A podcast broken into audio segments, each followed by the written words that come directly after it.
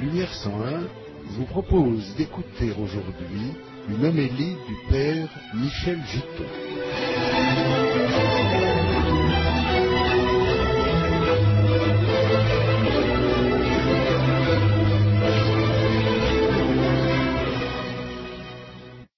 Bonjour à tous, bon dimanche. Difficile cette année de ne pas honorer de quelque façon l'intuition reçue de Sainte Faustine qui fait de ce deuxième dimanche de Pâques le dimanche de la miséricorde.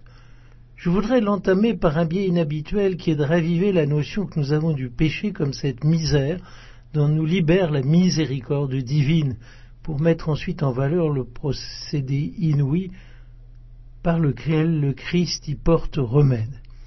Pourtant, d'habitude, on présente les choses tout simplement ainsi. Le péché est une offense faite à Dieu, à sa sagesse et à sa bonté, et la miséricorde, c'est le pardon dont Dieu n'est pas avare et qu'il dispense largement à ceux qui s'humilient et reconnaissent leur tort.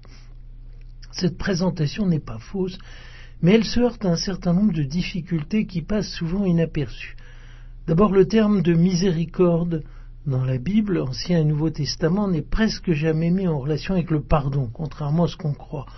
Le mot même de pardon n'est pas si fréquent qu'on pourrait le penser. Il est inconnu en particulier du Notre Père, malgré les traductions usuelles.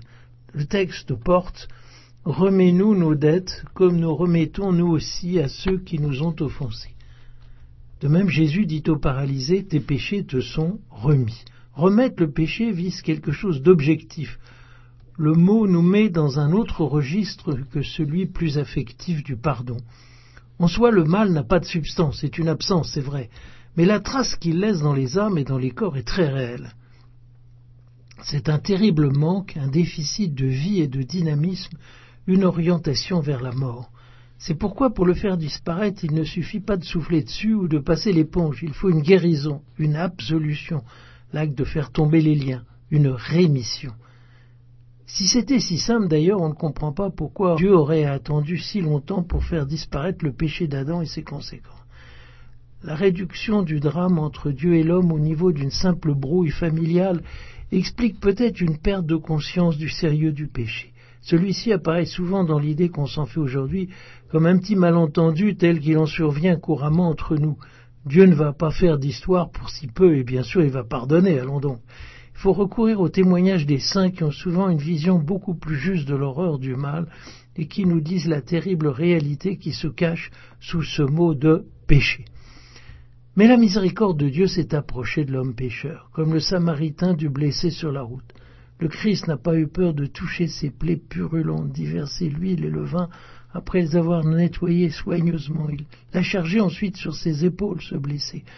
Comme il a porté lui-même sa croix, il l'amène sur sa monture jusqu'à l'auberge de l'église pour veiller à son rétablissement.